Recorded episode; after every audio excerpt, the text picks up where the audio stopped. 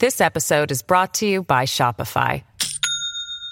Do you have a point of sale system you can trust, or is it a real POS? You need Shopify for retail. From accepting payments to managing inventory, Shopify POS has everything you need to sell in person. Go to shopify.com slash system, all lowercase, to take your retail business to the next level today. That's shopify.com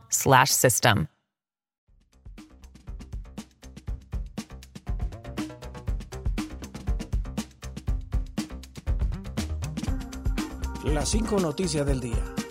A continuación te presentamos las noticias más importantes de este martes 7 de marzo del 2023. Ramón Savillón. Trabajamos con los escasos recursos para hacer valer este estado de excepción.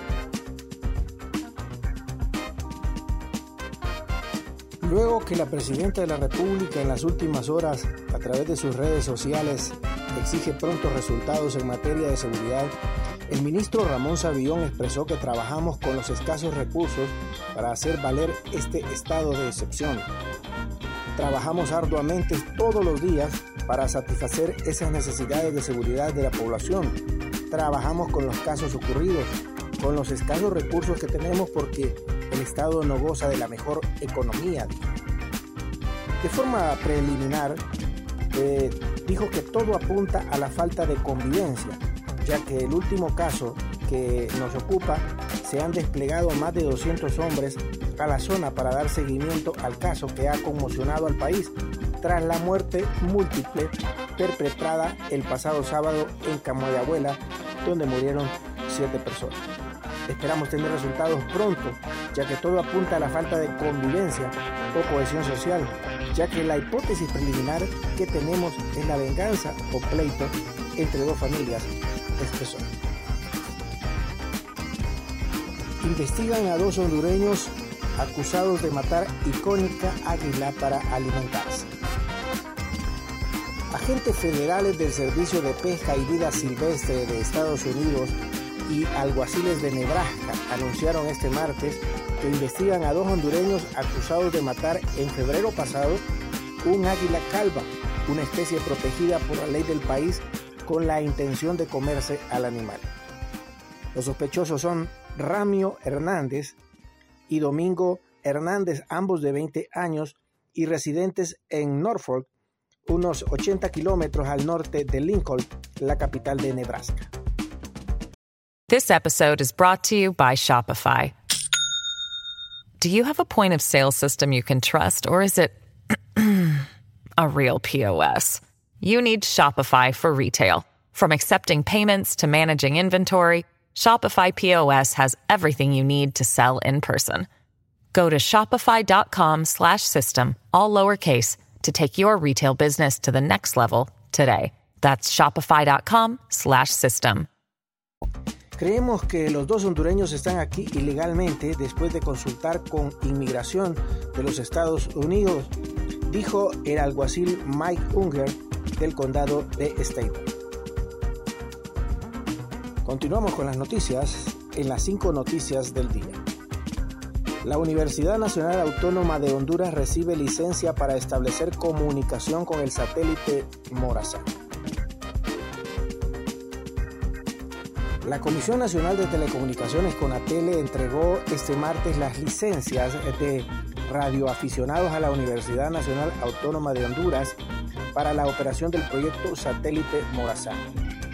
Las operaciones serán operadas desde la estación terrena que se ubica en el campus de la Universidad Nacional Autónoma de Honduras y estas significan un valioso aporte para la misión que será liderada por ingenieros y científicos del proyecto satélite Morazán. Cabe destacar que el proyecto del satélite Morazán es liderado por la UNA a través de las facultades de Ingeniería, Ciencias y Ciencias Espaciales. Juez concede extradición del exdiputado miguense Oquelí Martínez Turcio. Un juez de extradición instruyó este martes para que se proceda a la coordinación y entrega del ciudadano miguense Oquelí Martínez Turcio solicitado en extradición por la Corte del Distrito Sur de Nueva York, acusado por el delito relacionado con las armas y el tráfico de drogas. La Corte estadounidense le presentó acusación a Martín Sturgeon por tres cargos desde el 2018. El primero por participar en la conspiración para importar a los Estados Unidos desde un lugar fuera del mismo una sustancia controlada, fabricar y distribuir con la intención y el conocimiento de que dicha sustancia sería importada ilegalmente a los Estados Unidos. Estados Unidos no descarta declarar a los cárteles mexicanos como grupos terroristas. El gobierno de los Estados Unidos no descarta por ahora la posibilidad de declarar a los cárteles mexicanos eh, del narcotráfico como grupos terroristas, algo que han pedido algunos republicanos y a lo que se oponen las autoridades de México.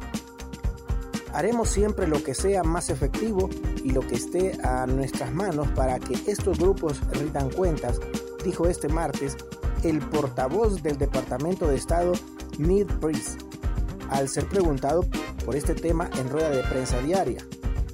El funcionario recordó que los cárteles mexicanos ya están sancionados por Estados Unidos, pero insistió que Washington usará cada herramienta prevista en la ley para trabajar con los socios mexicanos en contra estas organizaciones. Gracias por tu atención. Las cinco noticias del día te invitan a estar atento a su próximo boletín informativo.